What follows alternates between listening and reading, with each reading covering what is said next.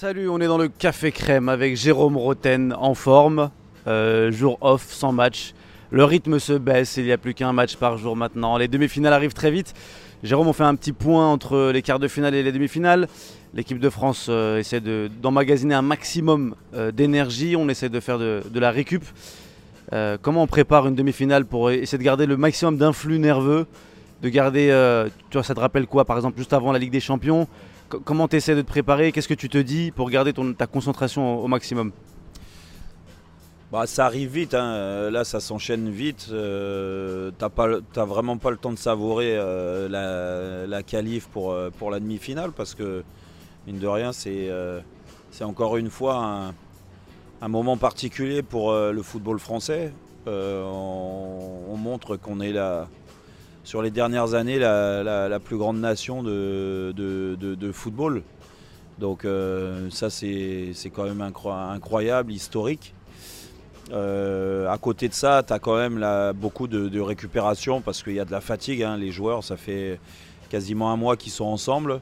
Euh, même s'il n'y a pas eu une longue préparation, contrairement à toutes les autres compétitions. Eh, un mois, ça commence à faire. Euh, entre les joueurs qui jouent beaucoup, les joueurs qui jouent pas beaucoup et qui jouent même pas du tout. Euh, il faut, il faut euh, garder de la sérénité, de la confiance, des liens forts pour permettre aux titulaires de, récupérer au mieux et, de, d'évacuer, comme tu l'as dit, la, pression négative avant, avant la demi-finale parce que très honnêtement, alors beaucoup nous voient déjà en finale, mais, pas facile à préparer ce match-là parce qu'on a vraiment l'impression que, que la France elle a tout à perdre. Elle a tout à perdre parce que le Maroc, euh, pour de bon, on n'a rien à perdre. Le Maroc a fait un truc incroyable, demi-finale. Donc, euh, donc la pression, elle est énorme sur nos épaules. Et ça, il faut gérer. Il ne faut pas être dans l'excitation trop tôt. Et, euh, mais je fais confiance aux joueurs qui sont déjà champions du monde et qui sont brillants depuis le début de la compétition parce que c'est le cas. On parlait de, de certains joueurs. Franchement, je, je suis impressionné pour la- par, par rapport à la Coupe du Monde de certains. Je voulais te parler de Didier Deschamps, mais on en parlera tout à l'heure parce que tu me fais une passe décisive comme tu en as beaucoup fait dans ta vie. Euh, parlons du Maroc. C'était ton équipe un peu euh, chouchou, si je peux dire ça. C'était vraiment celle que, que tu voulais voir à chaque match. euh, il t'impressionnait par ce qu'il dégageait. Euh, Walid Regragui a fait une belle sortie juste après le match et dit Mais vous critiquez notre jeu, mais on joue avec nos armes. Nous ne sommes pas le Portugal, mais pourtant, c'est pas de la chance, c'est du travail. Est-ce que tu, le rejoins sur cet avis-là? Déjà, moi, le, mot chance dans le foot, moi, j'aime pas le, mettre en place. Euh, tu as de la réussite, oui, la réussite, mais il faut aller la chercher, la réussite. Et la réussite, c'est quoi? C'est euh, que le gardien euh, impressionne les attaquants adverses. Et c'est le cas du gardien du Maroc. Bono, il fait une Coupe du Monde incroyable. Mais je pense que comme n'importe quelle grande équipe, même les grandes nations du, football, même si c'est celles qui sont programmées pour gagner ce genre de compétition, elles, euh, ont, euh, une, colonne vertébrale qui doit être forte, tout simplement, et le gardien en fait partie.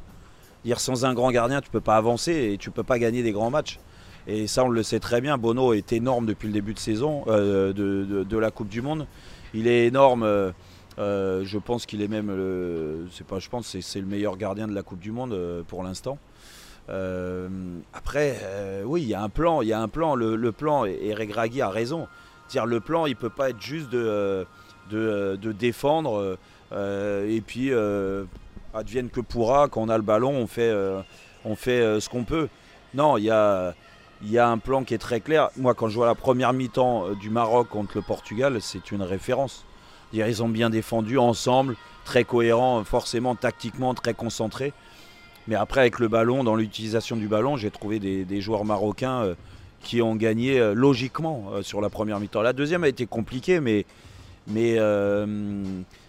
est-ce que le Maroc est habitué à jouer ce genre de, de, de rencontres Non. Donc ils découvrent et tous les joueurs euh, se transcendent, euh, haussent leur niveau individuel, mais aussi collectivement, ils sont, ils sont euh, encore plus euh, solides qu'il y y a quelques matchs. Ah, mais ça, c'est le fruit du travail et le fruit du travail de, Walid et, et de Gary, bah, Gary Bamzine. Il ne faut pas oublier Gary Bamzine hein, quand même, hein, parce que j'ai joué avec lui, du moins il a joué avec moi. Et voilà, non, non, mais je suis très content pour eux quand même. Ça va être, ça va être fantastique cette demi-finale. Allez, j'enchaîne avec Didier Deschamps, on va finir avec ça.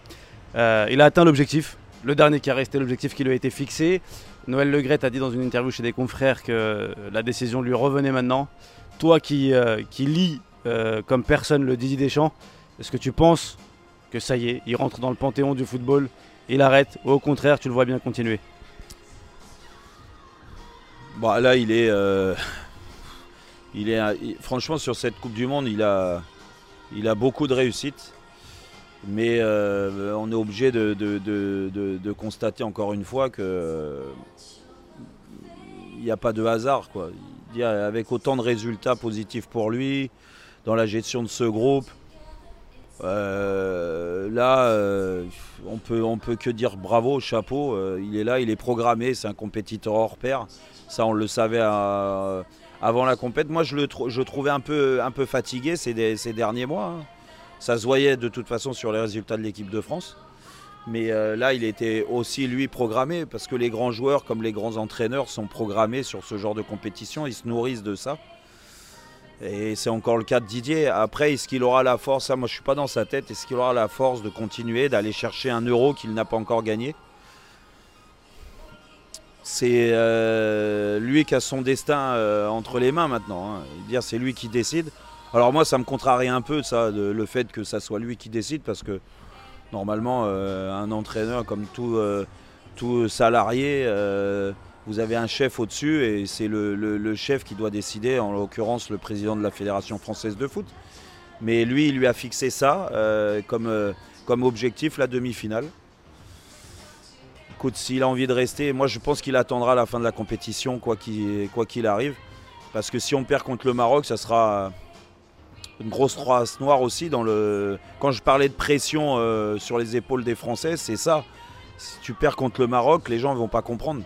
Donc euh, même si on respecte les Marocains, euh, tu dois aller en finale de nouveau. C'est difficile de parler comme ça parce qu'on parle d'une finale de, Coupe du Monde, mais c'est la réalité vu le tirage, vu le,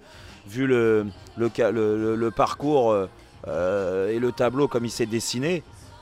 Je pense que Didier Deschamps aurait du mal à rester après une défaite contre le Maroc en demi-finale. Moi, c'est ce que je, pense. Après, encore une fois, je ne suis pas dans sa tête. Je, trouve qu'il est mentalement euh, très frais sur cette compétition. Et on le sent, euh, on le sent euh, encore une fois dans, une mission bien précise. il, est, impressionnant. On va pas dire que tactiquement et techniquement, il soit impressionnant parce que il y a des choix que tu as du mal à comprendre. À chaque fois, on gagne des matchs et ça, il faut le noter. que ça soit contre le Danemark, quand ça a été difficile, on marque un but il est sauvé par, euh, par la qualité technique euh, individuelle de certains joueurs. Euh, et il transforme ce résultat qui aurait pu être négatif en résultat positif. Et là, c'est la même chose. Olivier Giroud devait sortir avant le, but de la tête. Et Thuram devait rentrer. Dernière action, Olivier Giroud marque. Il fait aucun changement derrière. Alors qu'on était dans une période où on, subissait vraiment beaucoup. Et que beaucoup d'entraîneurs auraient déjà changé avant. Mais ça fait partie aussi de la lecture de ce match et, surtout l'entière confiance qu'il donne à certains joueurs, à certains cadres. Moi, quand je le vois, euh, il ne faut pas avoir peur des mots, avoir transformé Antoine Griezmann sur cette compétition, avoir euh, euh, confirmé Olivier Giroud alors que ces deux, joueurs-là, avant la compète, étaient loin d'être rassurants bah, moi je dis bravo quoi. Du moins rassurant, attention, je parle pas d'Olivier Giroud par rapport à ses dernières perfs. Hein. Je parlais des choix de Didier Deschamps avec la présence de Karim Benzema. Donc c'était pas rassurant oui dans le groupe parce qu'il n'aurait pas beaucoup joué. Donc à l'arrivée, euh, Griezmann, euh, Giroud, c'est grâce à eux deux que tu arrives en demi-finale. Et comme quoi, des fois on a la bonne étoile. Merci Jérôme, toi aussi tu as la bonne étoile parce qu'à chaque fois que tu es allé au stade, euh, l'équipe de France a gagné. Magnifique. et pour rien ne vous cacher, je passe des moments, mais dans le stade, l'adrénaline, avec son max, j'ai l'impression euh, de, de, redevenir un joueur de football. C'est ce qui nous manque le plus, l'adrénaline. Et là, elle est au max. On se régale. Et vive mercredi soir, France-Maroc.